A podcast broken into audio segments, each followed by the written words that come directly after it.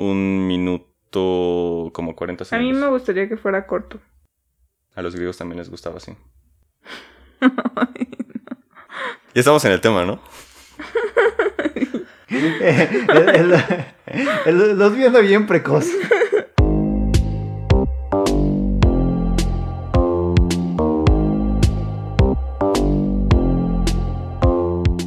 Hola, bienvenidos al sexto episodio de Conversaciones que te dejan calvo. Yo soy Osvaldo, estoy acompañado de Armando y de Micheli. Hola Micheli, hola Armando. Hola Osvaldo. Hola. El tema de esta noche es vida sexual. Entonces, Mitch, ¿de qué vamos a hablar el día de hoy? En este episodio nos enfocaremos en tres puntos. Educación sexual, salud sexual y placer y función social. Así que empecemos por educación sexual. Me gustaría que me compartieran qué entienden por educación sexual y cuál fue su primer acercamiento a esta. Ay, no.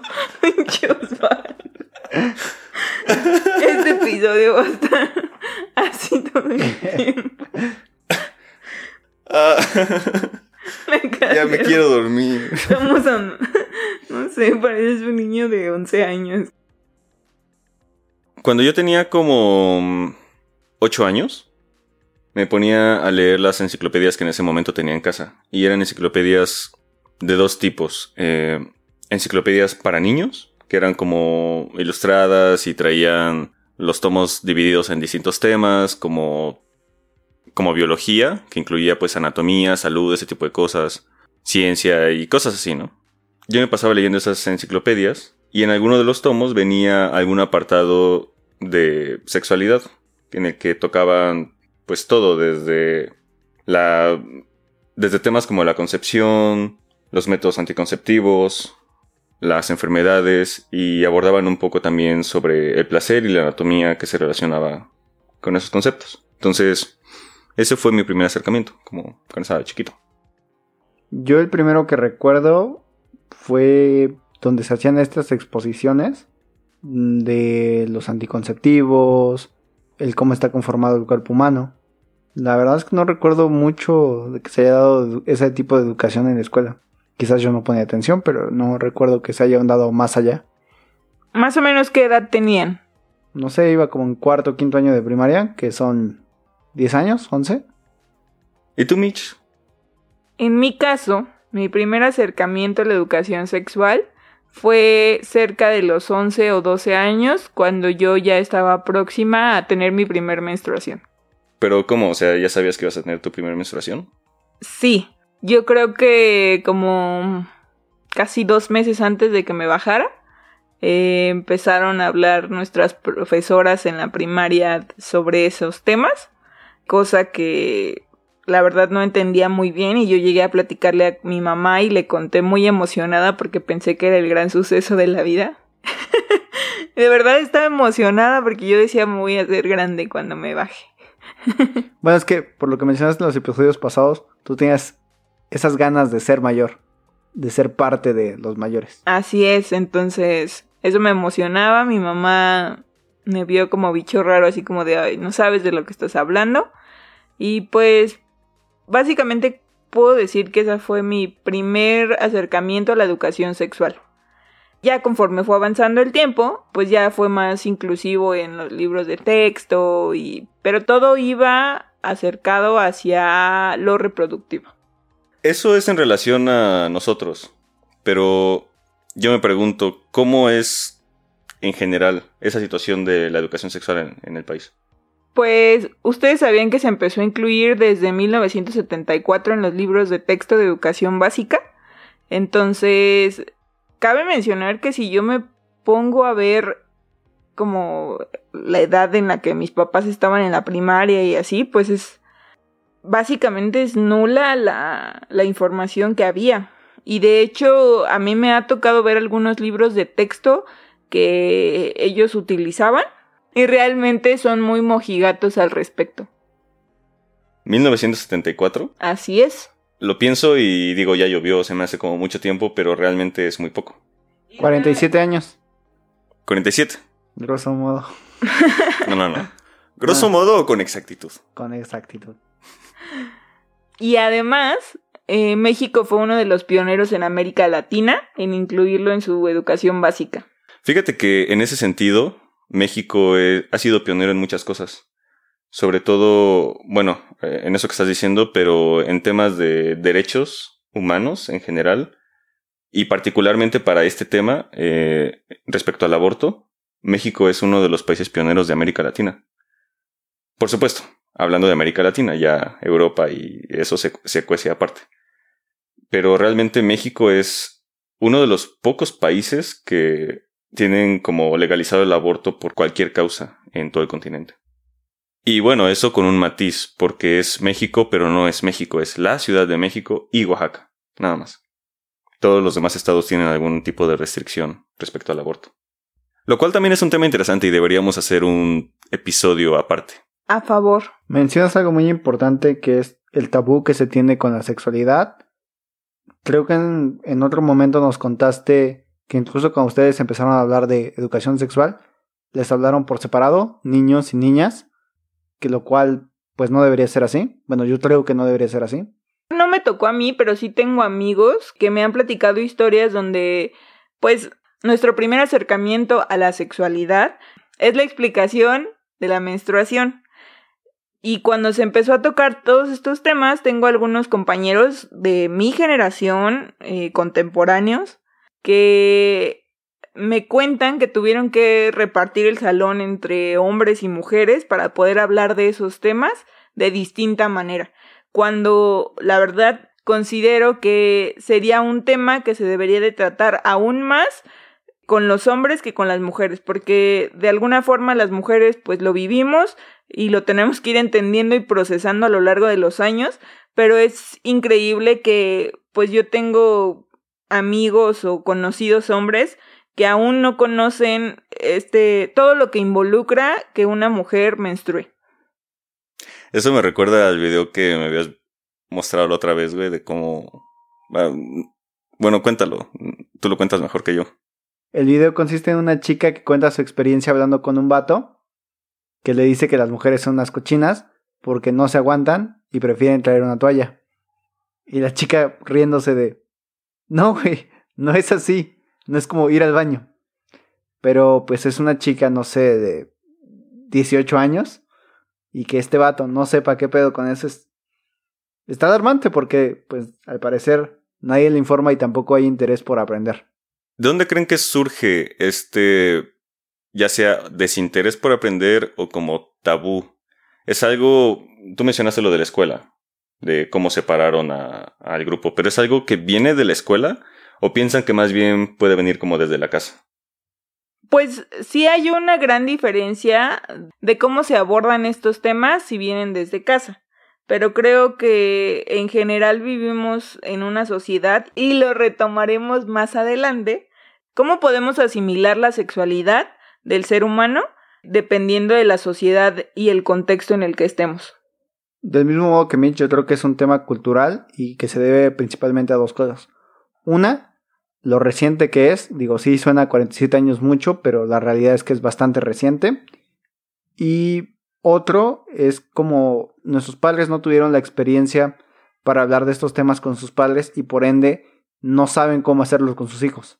La comunicación entre padre e hijo es algo que actualmente también se está desarrollando. En ese caso la pregunta que me surge es, ¿dónde debe iniciar esa educación? ¿En la casa, en la escuela, en la iglesia, en el bar, en dónde? Este, creo que en el bar no, creo que estamos hablando todavía de niños. Pero, ah, bueno, sí. Sí, yo, yo me estaba pensando como, obviamente, en un bar al que van adultos responsables a beber. un bar familiar. Un bar familiar. Considero que la educación debería comenzar en casa porque son temas que pues no todos tienen el tacto para hablar o que no todos entienden de la misma forma. Entonces, si hubiera una relación de confianza debería ser en, casa y fomentarlo en la escuela. Sí es un tema que como sociedad deberíamos de ir aperturando cada día más y creo que sí se ha avanzado bastante, tan solo si yo me remonto a a mi primaria donde yo aprendí y me explicaron y, y, puedo decir que fui de las privilegiadas que meses antes me avisaron lo que me iba a pasar o que iba a pasar con mi cuerpo, pero aún así yo era de las niñas que pensaba que como ya me había bajado, si me sentaba en cualquier baño podía quedar embarazada, aunque no lo crean. Y eso que creo que fui de las privilegiadas que tuvo un poco más de información. Pero al final del día creo que sí importa mucho cómo nos vamos aperturando como sociedad y digo, cómo lo vamos replicando, ¿no? Es fundamental ir tocando esos temas desde casa para que no demos paso a la desinformación. Yo también comparto la idea de que la educación sexual debe empezar desde casa. No es como que los seres humanos vengamos a este mundo asexuados. O sea, todos nacemos con sexualidad que obviamente se va desarrollando de manera distinta a lo largo del tiempo, pero justo como viene desde el nacimiento, pienso que lo ideal sería que ese tipo de temas se hablaran desde casa, con los padres. Aunque eso no es posible muchas veces, por el desinterés, la desinformación, el tabú que muchas veces hay sobre el tema. Y eso, la verdad, a mí me parece un poco grave porque también conlleva ciertos riesgos. Sí, Osvaldo, todo gran poder conlleva una gran responsabilidad.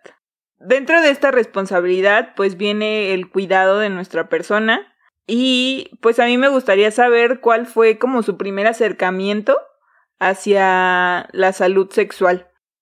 Yo puedo identificar dos momentos en mi historia personal. El primero sería como un acercamiento meramente intelectual, y eso se remonta a, como lo dije hace rato, cuando era pequeño y leía libros del tema. Todos estos conceptos de aborto, métodos anticonceptivos, enfermedades e infecciones de transmisión sexual son cosas que conozco desde que realmente era pequeño. Pero esa es la parte como de saberlo nada más. Y la parte de realmente ocuparme de ese tipo de cosas, la verdad sí fue hasta hace muy poco. No sé por qué, pero supongo que son dos cosas. Una, la gran desidia que tenemos como mexicanos para ocuparnos de nuestra salud en general. Y segundo, la salud específicamente sexual. Y no sé, realmente yo ir a un médico a que me revisaran todo eso. todo eso. Te vato. Uh, sí fue hasta relativamente hace, hace poco tiempo. Yo tengo una historia chistosa de eso. Digo, si bien cuando yo inicié mi vida sexual tenía conocimiento, pero pues igual, ¿no? Estaba joven y pues no había dinero, no, no es como que pensaras en eso. Pero la novia que tenía en ese entonces, pues le quería decir a su mamá, porque ellos tenían la confianza. Y pues le dijo, y yo estaba ahí. ¿Qué? y fue, fue bastante raro porque la señora pues fue así de, mm", y yo, mm". Pero entonces prácticamente dijo, yo te llevo al doctor para que te revisen. Lo cual era bastante incómodo. Digo, no, no lo hicimos. Digo, sé que llevó a su hija, pero pues sí fue bastante raro. Entonces ahí yo supe que había que ir al doctor, que sí era algo importante, al menos para los adultos. Pero como no tenía dinero, al igual que Osvaldo, me esperé pues bastantes años para hacerlo. Y hasta cuando tenía 21 años fue que fui. Fui por una situación no tan cómoda. Pero pues ahí estamos. Es que sí es caro, güey. Sí, me acuerdo esa vez con descuento 1200. Está cabrón. Para un estudiambre. Mm, es mucho dinero. ¿Y cuál fue tu primer acercamiento, Mitch? Cuando yo decidí iniciar mi vida sexual, pues yo en general siempre, cuando tengo curiosidad de algo, lo investigo bastante. Entonces, sabía que me tenía que cuidar, entonces decidí ir a un ginecólogo. Entonces, híjole, contar esta experiencia es un poco contrastante en el sentido de que no me fue muy bien, a pesar de que hoy veo en retrospectiva y me doy cuenta que fui una niña muy responsable al decir quiero iniciar mi vida sexual, ¿cómo me voy a cuidar? Y quiero ir con un doctor que me recomiende cuál sería mi mejor método anticonceptivo. Entonces me acerqué y dije, ah, pues junté mi dinerito. También creo que desde ese lado, pues fui privilegiada por poder juntar el suficiente dinero para poderme ir a atender.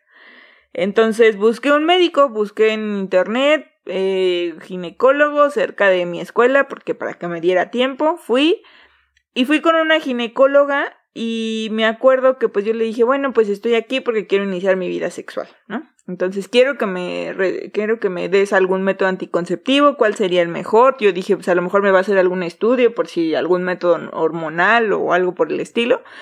Y entonces me di con la sorpresa de que esta doctora me contestó que quizás lo mejor era que yo no iniciara mi vida sexual. Debo aclarar que tenía eh, 20 años cuando, cuando decidí ir.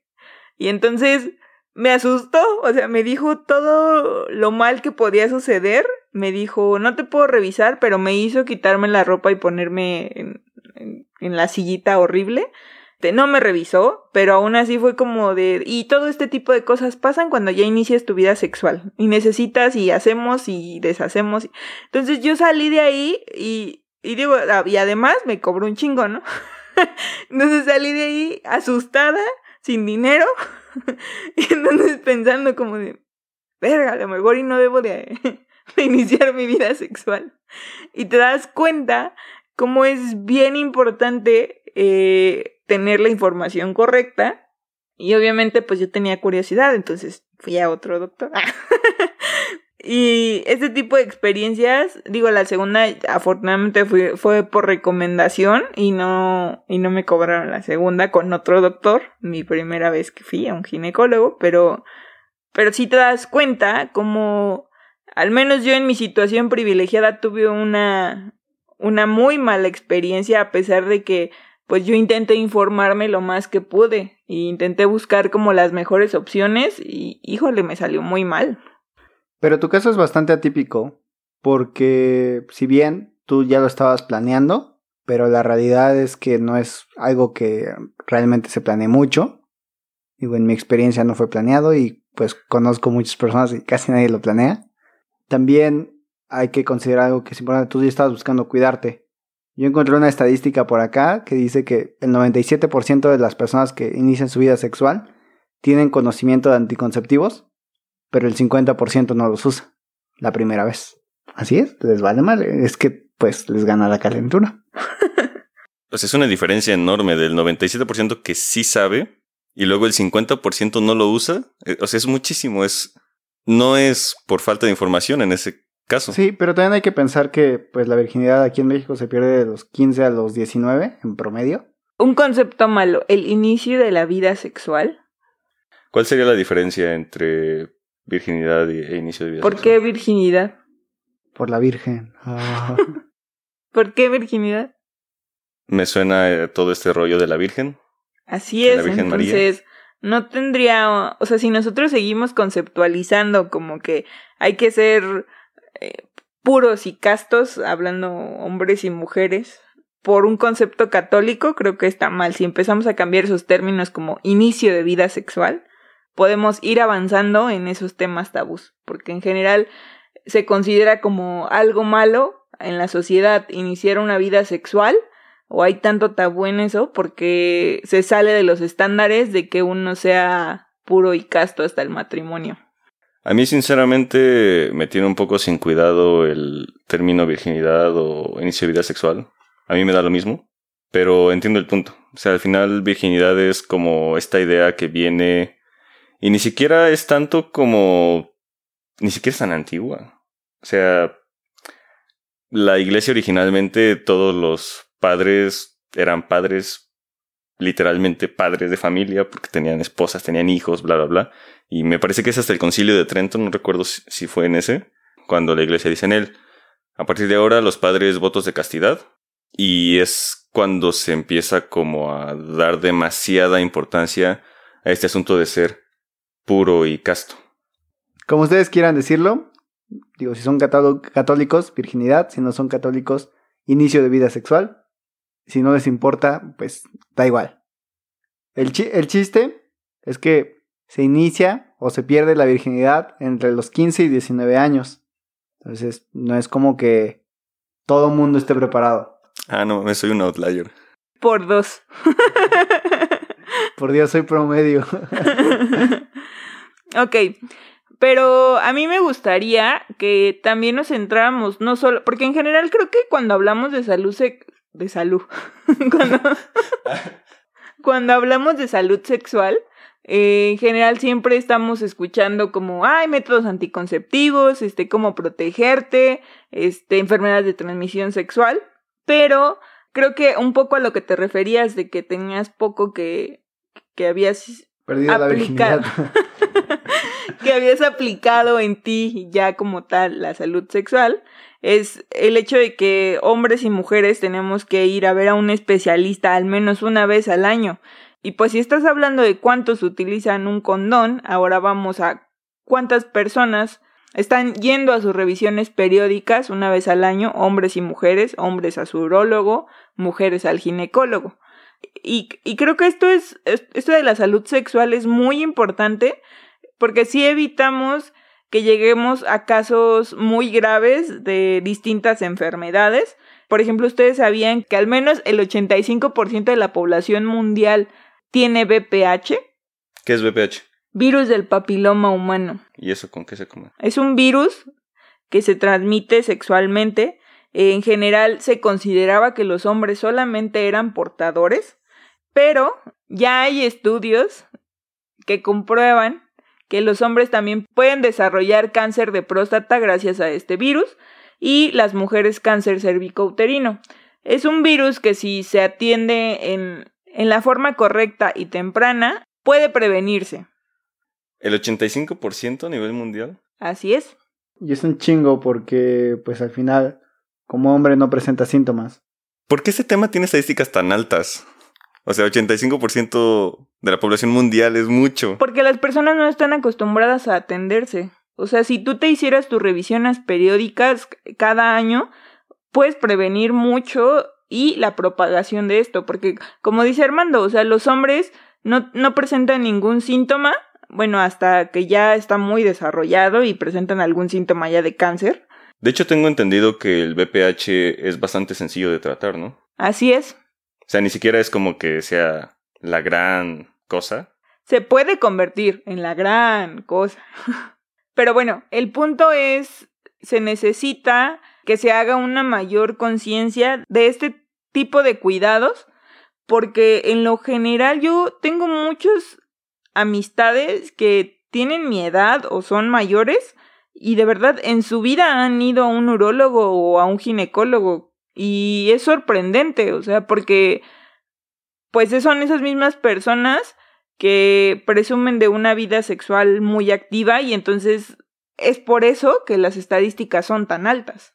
Si al menos vemos una muestra de nuestro contexto y de nuestro alrededor, digo, no sé ustedes si les pase lo mismo, pero, pero es impresionante cómo a nuestra edad existen muchas personas que no tienen esa cultura de salud sexual.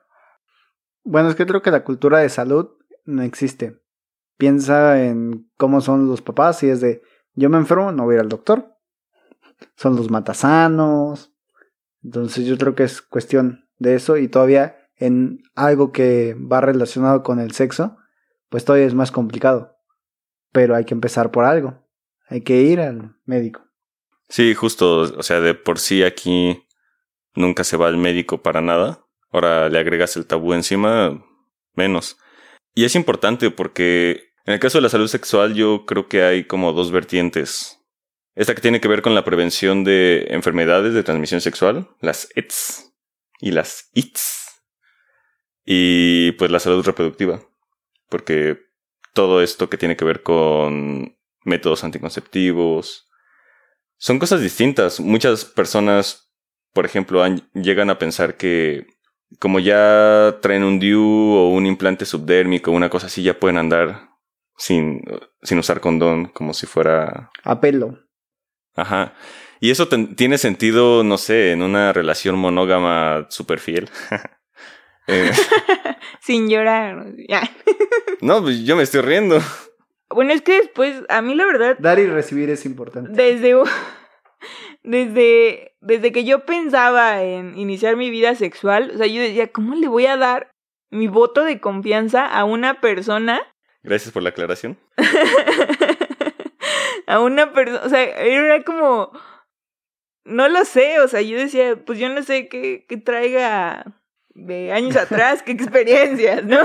¿Qué cola le cuelga? ¿Qué cola le cuelga? Exacto. Entonces, si tú empiezas, bueno...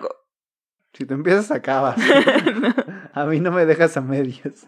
Dar ese voto de confianza pensando en, en el ideal de una relación monógama y fiel.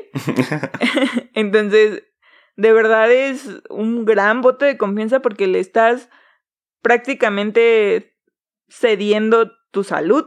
Sí, y ese es un punto muy importante. Entonces, a pesar de que están como esas dos vertientes y eh, del lado de la salud reproductiva es como, pues te pones un implante y listo, te olvidas, ¿no? Está el otro lado que, ok, te pones un implante, pero eso no te protege frente a una infección o una enfermedad. E incluso el usar condón no necesariamente te protege, porque hay muchas prácticas de sexo y no todo es coito. Y ya. Por ejemplo, el sexo oral. ¿Sabías que existen condones para dar sexo oral? O sea, no, obviamente las felaciones, pues sí, se puede utilizar el condón, pero viceversa, de hombre a mujer existen condones. Yo lo acabo de descubrir hace como unos tres meses. No sé si se les llaman condones, sí sabía que existían, yo me sabía el truquito de... Cortar un condón normal. Bueno, yo ni eso lo sabía, pero sí existe. Sí, son unas telitas que, que parecen como este papel, no es papel, el plástico con el que envuelves fruta o arreglos frutales. E, es de ese tipo, se estira y como, como que es así muy delgadito y tiene sabores y todo. En, me han dicho, en la sex shop los venden. Al final, al final lo importante de la educación sexual pues es justo poder tener una vida sexual que sea saludable, responsable y así prevenir todos esos riesgos asociados que pues pueden ser, no sé, desde enfermedades, infecciones, hasta embarazos no deseados o y una de sus expresiones más alarmantes que es el embarazo adolescente, que de hecho a nivel nacional la tasa de nacimientos en adolescentes, o sea, entre 15 y 19 años, está en un 7.7%, lo cual pues a mí me parece muchísimo. Y bueno, eso sin contar el embarazo infantil, que es todavía más... Alarmante. Sí, estaba buscando una palabra, pero... Más alarmante. Creo que otro de los puntos que me gustaría tocar es el de los métodos anticonceptivos, porque creo que en general la mayoría de las personas solamente conocen el condón y creo que es muy importante tanto que hombres y mujeres conozcamos los distintos métodos que existen ya sea hormonales o no. Por ejemplo, tú Armando, ¿qué métodos anticonceptivos conocías cuando eras más joven? Hice una exposición en sexto grado. Ajá. donde vimos el condón, las pastillas, el DIU, los parches no los vimos, fue, fue después, por necesitas parches para cuando parchas. Y en ese entonces creía que la pastilla del día siguiente era un método anticonceptivo. Pues esos, esos eran los que... ¿Y sabías las implicaciones que tenían o que conllevaban estos métodos anticonceptivos hormonales para la mujer? Los efectos secundarios no te los vengo manejando. Sabía que existían, pero no sé cuáles son. Aún no sé. Básicamente es todo.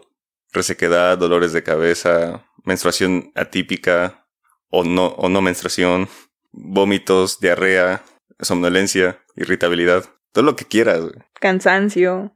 Destrucción de su ciclo hormonal. Te quitan el deseo sexual y dices, manches, los estoy tomando. sí, sí, sí, está feo, está, está feo. Y por cierto, yo estaba viendo, bueno, ya tiene un rato, ¿no? La noticia volando por ahí, que está en planes lanzar al mercado un anticonceptivo masculino que es una inyección. Y que de hecho no es hormonal, sino es un método físico. Eso es lo más loco, porque es como una especie de gel que te inyectan en los conductos deferentes. Lo que hacen es, como si fuera un condón, pero internamente, bloquean el paso de los espermatozoides. Bloquean el paso de los espermatozoides hacia el semen. O sea, uno sigue como eyaculando, pero sin espermatozoides, como, como estéril lo, lo que sale. Sí, según yo, a partir del 2019 iba a empezar, pero la verdad no sé qué pasó. Estuve viendo que es una multitud de razones y una de las principales es estudios de mercado. Los hombres no lo usarían. Es que está bien cabrón porque, o sea, dices, realmente como mujer lo ves y dices, es que ni tienen efectos secundarios. Pero pasa esto que te digo. El Army no sabe los efectos secundarios. Bueno, técnicamente no se sabe, porque se han hecho pocos estudios. Hasta ahorita no ha habido efectos secundarios. Y yo sinceramente no creo que haya, o no creo que haya muchos. Porque es algo físico, es como hacerte una vasectomía. ¿Y ustedes se la pondrían? Sí, yo creo que sí. Sí, no sé. Yo creo que sí. Y con respecto a la vasectomía, ¿qué, qué opinión tienen ustedes? Yo al menos, por lo poco que he investigado, me he dado cuenta que muchas de las vasectomías pueden llegar a ser reversibles. Entonces, pues realmente creo que podría ser un gran método anticonceptivo. Yo no estoy muy de acuerdo con la idea de que sea reversible porque justo la vasectomía es como para ya un, un método no reversible. Sé que se puede, pero pues eso depende mucho del... Eso depende mucho del cuerpo de la persona en específico y de cómo fue la técnica para la vasectomía y cosas de medicina que yo no entiendo ni conozco. Pero sucede lo mismo que con la salpingoclasia, que es justo la ligadura de trompas. También se puede revertir, pero pues tiene sus asegúnes, ¿no? Entonces yo no lo consideraría como un método que quisiera revertir en algún momento. Si yo me lo hiciera, sería porque estoy plenamente seguro de que ya no quiero pues tener esa posibilidad en mi vida. No poseo el conocimiento suficiente para dar una opinión que considere acertada, por lo cual prefiero abstenerme. Entonces ya entremos en el tercer punto. Y, y ahora sí, ahora sí viene lo chido, el placer y la función social. ¿Cuál es nuestro primer punto en la lista, Mitch? Eh, antes de empezar este tema, eh, creo que a mí me gustaría mucho hacer la observación de que en general estamos muy acostumbrados a que la educación sexual siempre va abogando por la reproducción y no por el placer. Hoy es el día en el que yo no conozco un libro que sirva para educación sexual en educación básica que hable, aunque sea un poco, sobre el placer. Es que eso pervertiría a los niños.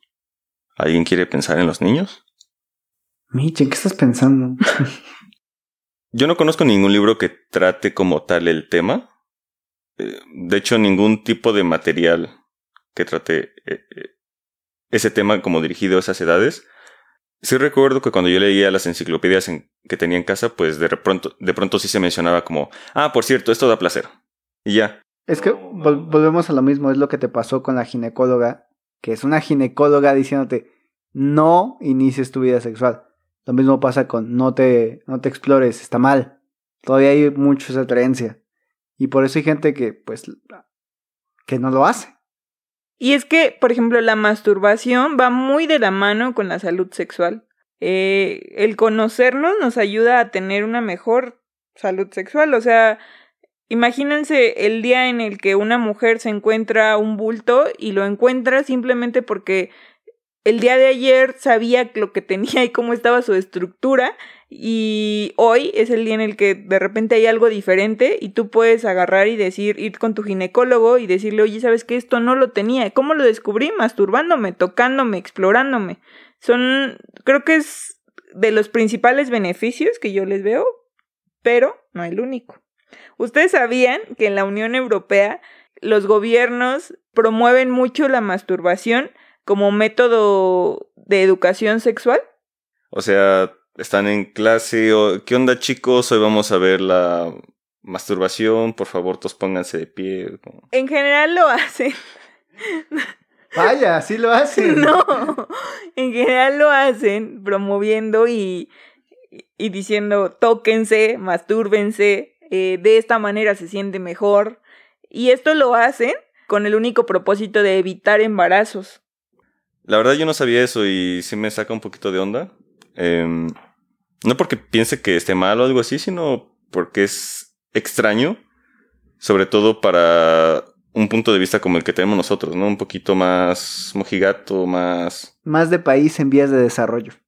Eso, eso. Sí, sí suena como algo extraño la idea, pero ah, pienso que está bien. El mundo se está moviendo en esa dirección, supongo, eso quiero creer. Y pues al final eso va a redundar en beneficios para la salud de las personas y para una vida sana. De hecho, eso ayuda a evitar muchos abusos. Cuando uno es franco con el tema, es menos probable que los niños sufran algún tipo de abuso, justo porque ya saben de lo que se trata. Y ya no puede venir un sacerdote, ya no puede venir tan fácilmente un adulto a engañarte y a abusar de ti.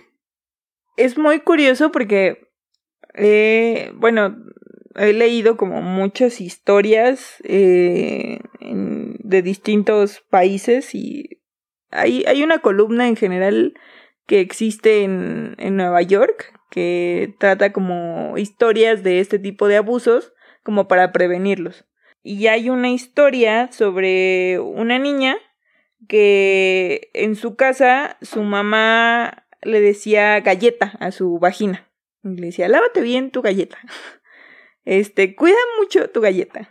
Y así. Entonces llegó el punto en donde fue abusada en su escuela y su mamá estaba de viaje. Se fue de viaje como un mes, dos meses. Y entonces la niña llegó llorando a acusar que es que habían tocado su galleta y habían agarrado su galleta. Y así duró como dos meses y no quería ir a la escuela porque agarraban su galleta.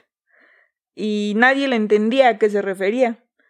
Y fue hasta que llegó la mamá y, y aún así tardaron en entenderle qué era lo que estaba pasando y todo porque no se hablaban las cosas con el término que debían. Y, y es alarmante que, que por este tabú de no llamarle a, a, los... ¿Cómo podría decirlo? Los aparatos reproductores. A los aparatos reproductores como... Lo que son. Lo que son. ¿Y por qué los llamas aparatos reproductores? Como vagina, pene. El miedo al nombre solo aumenta el miedo a la cosa que se nombra. Decía Hermione.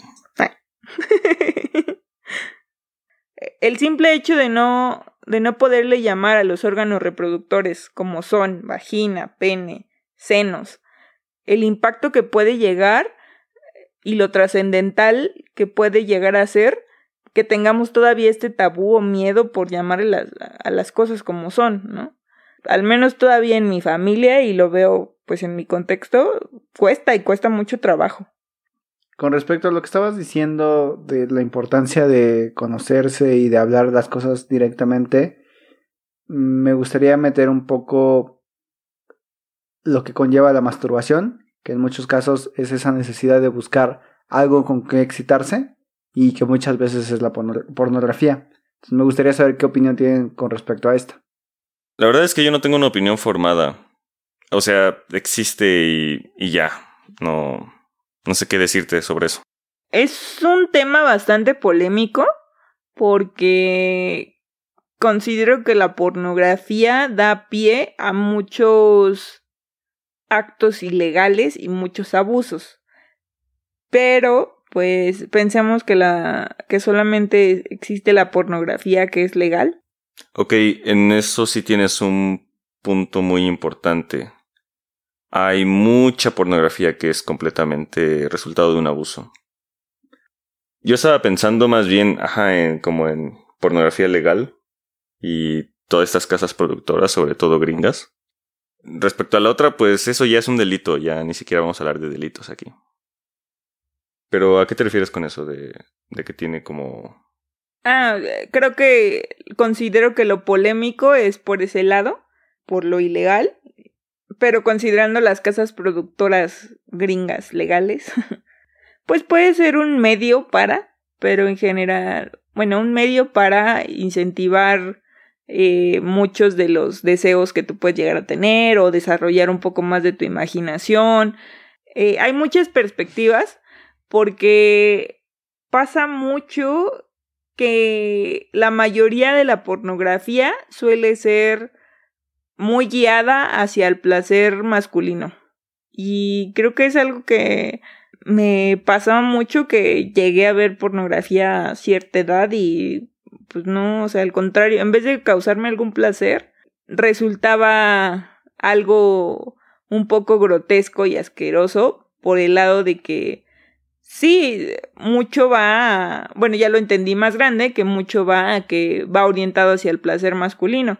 Y es diferente el tipo de pornografía, por ejemplo, el, bueno, ya va de gustos, ¿no? Aquí me voy a poner exponerme, pero la pornografía que, que es orientada a pornografía lésbica suele ser un poco más atractiva y me he dado cuenta por muchas pláticas que he tenido con amigas o, o quizás algunos foros en donde he estado como de escucha y me he dado cuenta que es muy común que pase eso en las mujeres, que les guste más la pornografía lésbica que la, la que la heterosexual. Pues Pornhub tiene un apartado, ¿no? Donde tiene sus estadísticas de el tipo de pornografía que le gusta a cada sector. Bueno, a varios sectores de la población. Tiene un storytelling. ¿Qué es eso? Básicamente las estadísticas presentadas a través de una historia como en caída.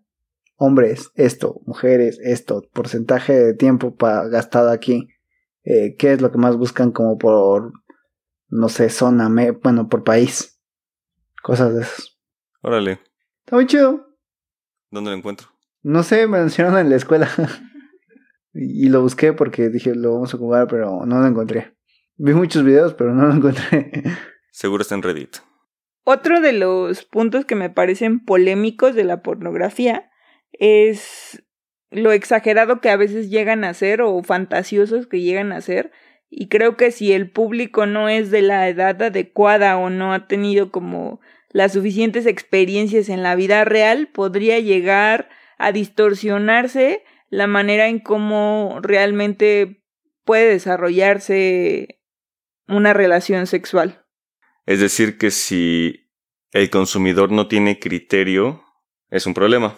Así es. Y aplica para todo. ¿Qué consumidor tiene criterio? Ninguno. Yo lo veo mucho del lado de a quién a quién, hacia qué público va dirigido la pornografía y quién realmente lo ve. Existen estadísticas en México que hablan sobre el promedio de edad al cual se empieza a consumir la pornografía y es a los 11 años. Es de verdad, creo que es una edad alarmante porque si una persona de 11 años empieza a consumir pornografía, se va creando una idea de lo que puede ser una relación sexual y realmente pues sí es, o sea, sí, sí es muy diferente de la realidad de lo que sucede en la pornografía, en la vida real. A mí me parece alarmante también eso de que la pornografía se empieza a consumir a los 11 años en promedio. Bueno, no sé.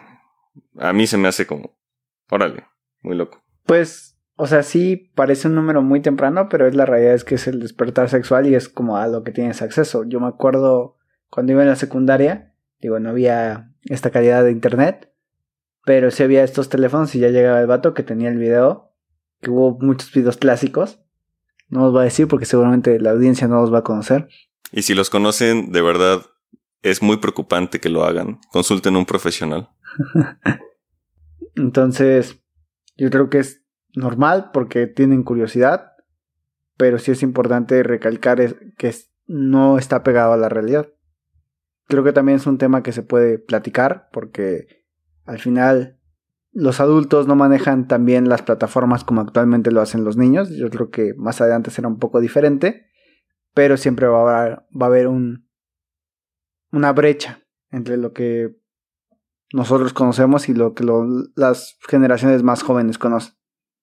Yo quiero hacer un poquito de abogado del diablo respecto a la pornografía, porque a mí me parece haciendo las acotaciones de, pues, una pornografía legal, bla, bla, bla, ese tipo de cosas. A mí me parece solo como un medio más.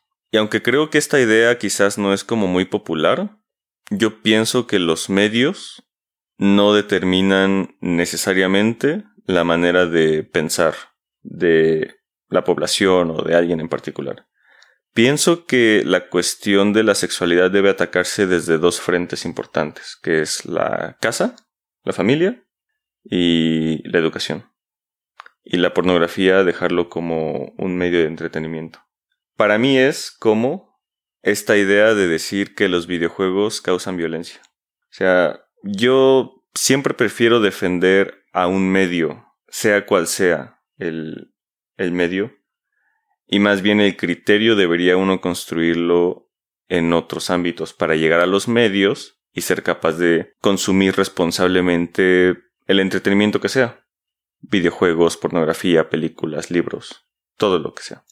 Sí, concuerdo contigo en ese aspecto. Si se tuviera la educación sexual correcta, no, no tendría por qué perjudicar el ver pornografía. O sea, porque tú ya tendrías un criterio construido y no te desviarías y tu única educación sería la pornografía. Solo lo que me parece alarmante es que teniendo tan poca educación sexual, tu única educación sexual sea la pornografía. Entonces, si estamos hablando que en promedio se empieza a ver pornografía a los 11 años y inicias tu vida sexual a los 15, 16 años, estamos hablando que existen cerca de 4 a 5 años de educación sexual errónea. Bueno, yo quisiera preguntarte, y no es con afán de molestar, pero realmente hay datos de que esto esté sucediendo de esa manera. Digo, porque yo de las personas que conozco que consumían pornografía cuando eran niños, niños de, de esa edad, de 11 a 15 años, mm, realmente no tenían esa idea de que así iba a ser. De, de hecho, no tenían ni idea de cómo. Exacto, es que es a lo que me refiero. A los 11, 12, 13, 14, 15 años, cuando es tu despertar sexual y no tienes ni idea ni cómo. Pero, pero por eso, no, no, no tenían esta preconcepción que vieron a partir de la pornografía, que es como tú lo estás manejando. Es que actualmente, si tú estás en esa edad y tu único medio, o sea, estoy planteando la situación en donde tu único medio donde tú puedes ver el cómo es, es la pornografía, te está dando una idea errónea. Pero por eso, digo, yo, yo sé que lo estoy viendo desde la vista anecdótica, que es a través de los que yo conozco. Por eso quisiera saber si realmente hay datos o también es algo que tú piensas que es así. Sí, es algo que he considerado por mucho tiempo y que creo alarmante, porque al menos... No, no me estás entendiendo, eh, doctor. Es que anecdóticamente lo estoy viendo y veo los resultados de ese tipo de, de cosas. O sea, hoy es el día en donde yo he tenido ciertos vínculos con algunas personas y te das cuenta que su, o sea, que crecieron pensando que que la realidad era como la mostraba la pornografía. ¿Se disfrazaron de pizzeros? Casi, casi. Yo vuelvo aquí al punto de que la pornografía es un medio. Y entiendo tu punto, la manera en la que lo estás abordando. No estoy de acuerdo porque, otra vez, pienso que es como un videojuego. Igual te diviertes. Sí. Yo cuando era pequeño jugué muchos videojuegos. No sé, por mencionar uno, Grande Auto. Yo era como super fan de Grande Auto San Andreas. ¿Y qué haces en Grande Auto San Andreas? Vas por la calle matando gente, básicamente. Corriendo y matando gente. Bueno, ese no es el objetivo, Osvaldo. Yo mataba a toda la gente que se me cruzaba por el camino. Y jamás pensé que esa fuera como una realidad. O sea, incluso de niño, pienso yo que uno tiene esa capacidad que sí, sí hay que desarrollarla, eso es, eso es obvio, sí hay que desarrollar esa capacidad, pero pienso que uno ya tiene esa capacidad de, distinguir qué es real y qué no. Y si yo estoy consumiendo un videojuego, yo era súper fan de las películas de Señor de los Anillos a esa edad, y no andaba pensando que había orcos en las calles o así, que obviamente me gustaba imaginar eso, pero no era algo que yo considerara real. Se sabe nada más en mi fantasía. Y en ese sentido, yo veo la pornografía nada más como un medio. Uno, no sé, ve un video del pizzero y dices, ah, qué chido con el pizzero y todo, pero le hablas a Dominos y nunca estás con esa, con esa idea influye mucho el contexto y sobre todo la educación que hayas tenido, la educación sexual que te haya formado cierto criterio.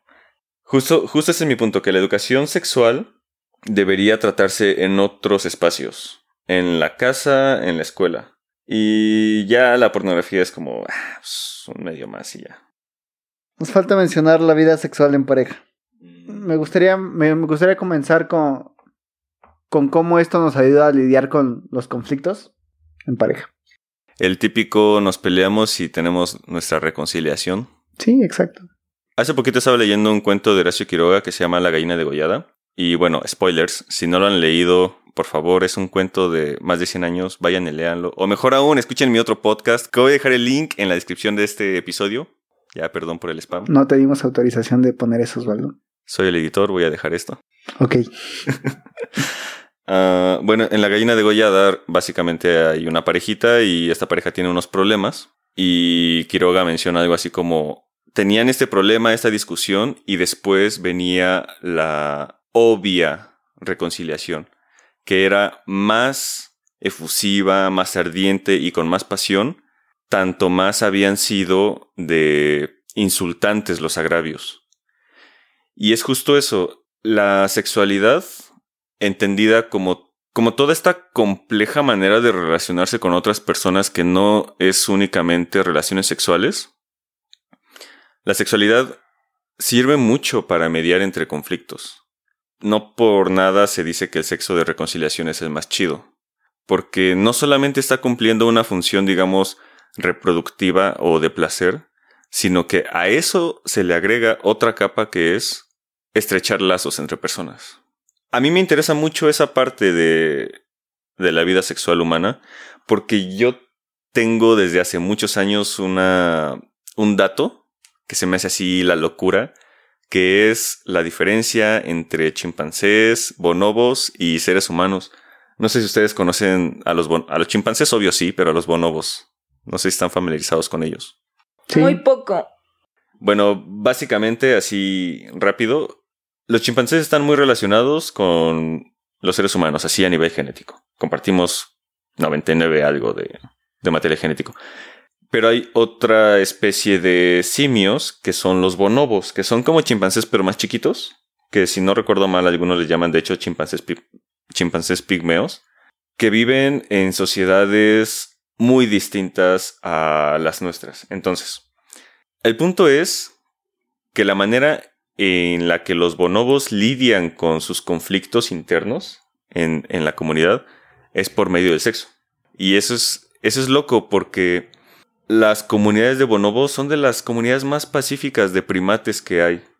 Y es muy curioso porque los primates tienen a ser sociedades violentas. Los clanes de primates son violentos, en particular los chimpancés.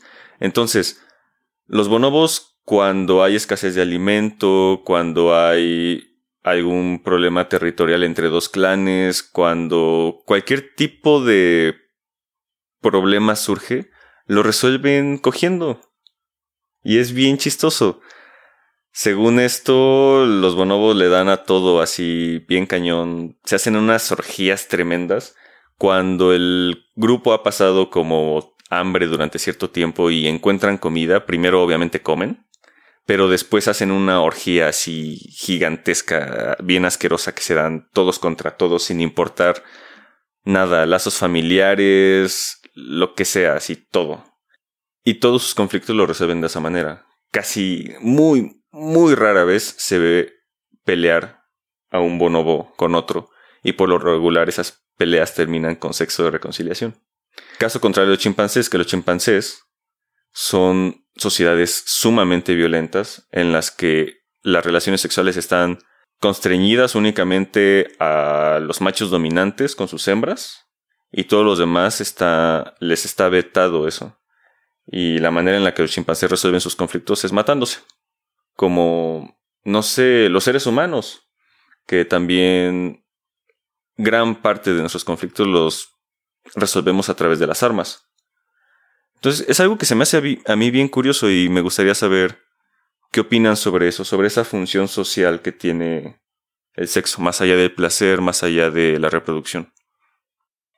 Al final, creo que el sexo como tal nos produce un bienestar y ante cualquier conflicto, creo que lo que más deseamos esa sensación de bienestar. Entonces, eh, considero que por eso está tan estrechamente vinculado.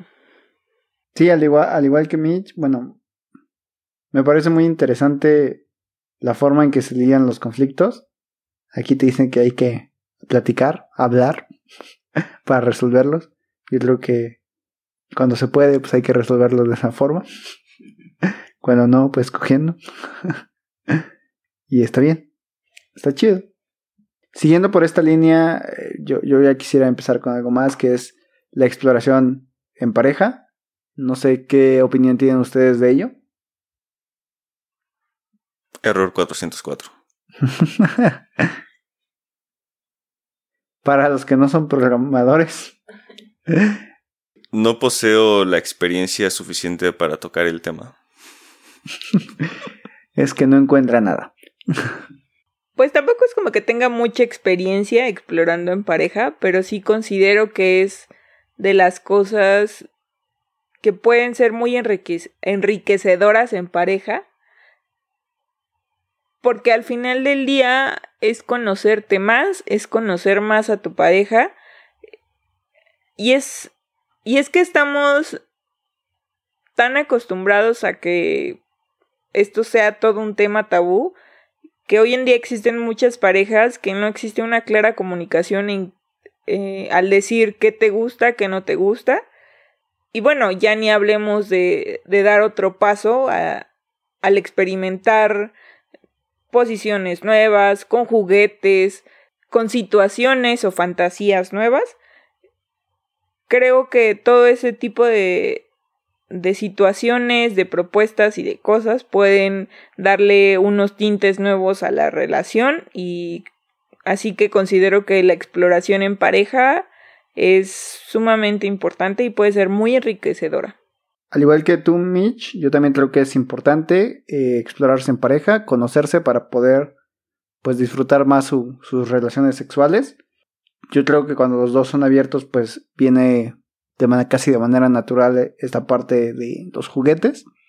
Y pues creo que cada quien debe buscar lo que le gusta. Y está bien. Cada, cada quien puede meterse lo que quiera. Esto que mencionan de los juguetes creo que es algo importante porque, bueno, a mí me da la sensación, no sé ustedes cómo lo vean.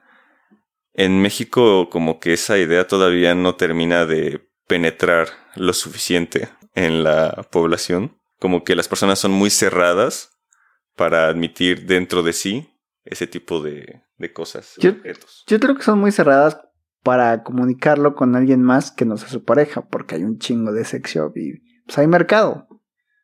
Sí, de que hay mercado hay mercado, pero no es como que realmente haya una industria ya bien consolidada de, de los juguetes sexuales en el país. O sea, las sex shops todavía tienen este aire de la tienda que está atrásito de todas las demás, que está medio rara, que huele medio extraño. O sea, como a mí me da esa sensación como que todavía no termina de entrar esa idea. Pues a mí no me lo parece, hay un montón de tiendas en el centro, no sé, aquí a unas calles hay una.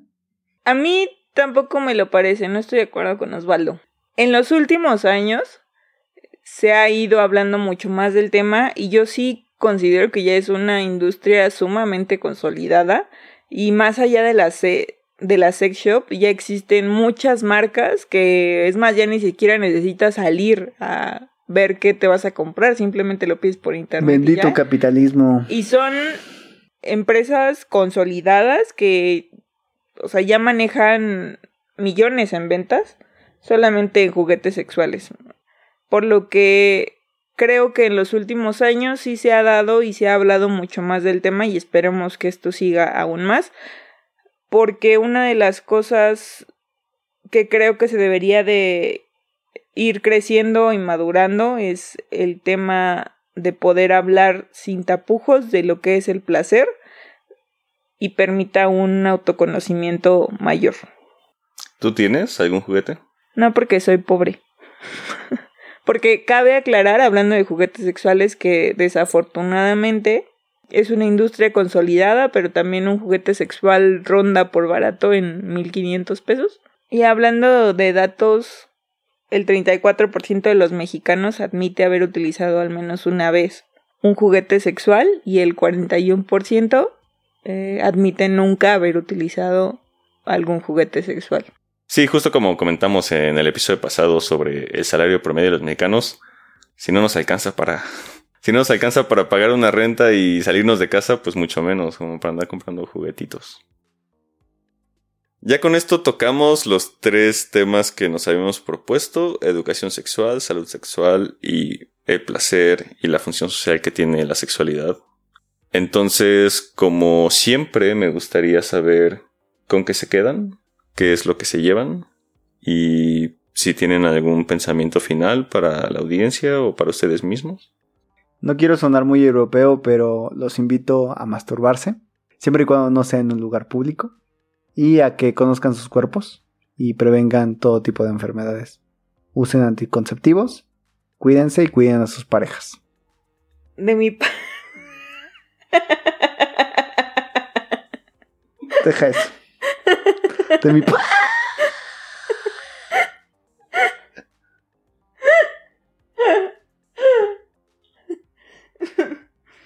Ay, es que todo lo que digo suena así por mi lado.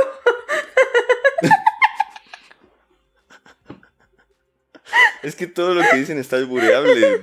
Me ha aguantado mucho las ganas de. A mi parecer, en lo que a mí respecta, es muy importante mantenernos siempre muy informados, tener eh, una buena salud sexual, teniendo un buen mantenimiento, yéndose a sus alineaciones y balanceos cada año, como debe de ser. Si eres hombre o mujer y nunca has sido un ginecólogo o un urólogo, ve. El placer es muy importante. Es un factor muy importante por lo que también infórmense. Actualmente, si ustedes buscan la información, ya existen hasta métodos, técnicas para la autoexploración. Y si están en pareja, pues vívanlo al máximo, explórense, este, experimenten lo más que puedan. Creo que es un aspecto de nuestra vida que, que nos puede hacer muy felices. La verdad yo me divertí mucho en este episodio, me hicieron reír demasiado porque prácticamente todo lo que decían era albureable. Me contuve mucho las ganas de soltar todo eso que tenía dentro. Cada vez que decían algo y yo decía, aquí, aquí se puede meter bien un albur, me lo aguanté. Vaya que pasaste varios momentos duros. sí, sí fueron momentos duros que me hicieron sudar, pero como siempre hemos llegado al final, terminamos. Lo hicimos juntos. Estrechamos estos lazos. Ya, por favor. Con este episodio. Yo la verdad me, me la pasé muy bien. Eh, ya no tengo nada más que agregar, además de lo que ustedes han dicho, porque pues ya estamos de acuerdo, obviamente. Solo pondría ese asterisco sobre la pornografía.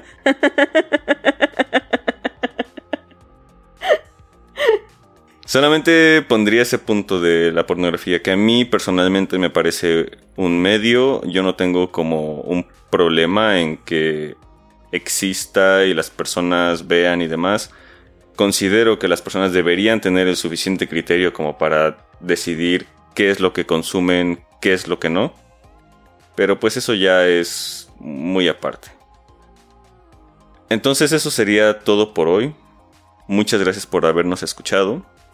Si les gustó el episodio, recuerden que nos pueden compartir con sus amigos, con sus familiares y escucharnos en cualquiera de sus plataformas de podcast favorita. Tenemos un correo al que nos pueden escribir y contar sus anécdotas, hacernos preguntas, proponernos temas, decirnos si nos equivocamos en alguno de los datos, cualquier cosa que nos quieran decir, nos pueden escribir a cqtdc podcast.gmail.com. Sí, está difícil de deletrear, pero ahí lo dejaremos en las notas del episodio. Y tenemos también un canal en Telegram, arroba CQTDC, para quienes usen esa plataforma. Y una cuenta de Instagram en la que vamos subiendo, pues, pendejada y media. En arroba conversaciones que te dejan calvo, así, todo junto. Eso sería todo por hoy. Los invitamos a escucharnos en nuestro siguiente episodio en el que hablaremos sobre los sueños. Así que nos escuchamos la siguiente vez. Chao. Bye. Bye.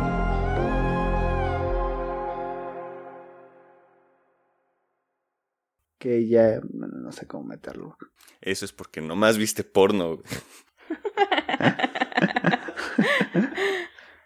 Nos, nos, falta mencionar pues lo que es la, la, sexualidad, que es tener sexo con otra persona. Mames. Eso es porque solo viste porno.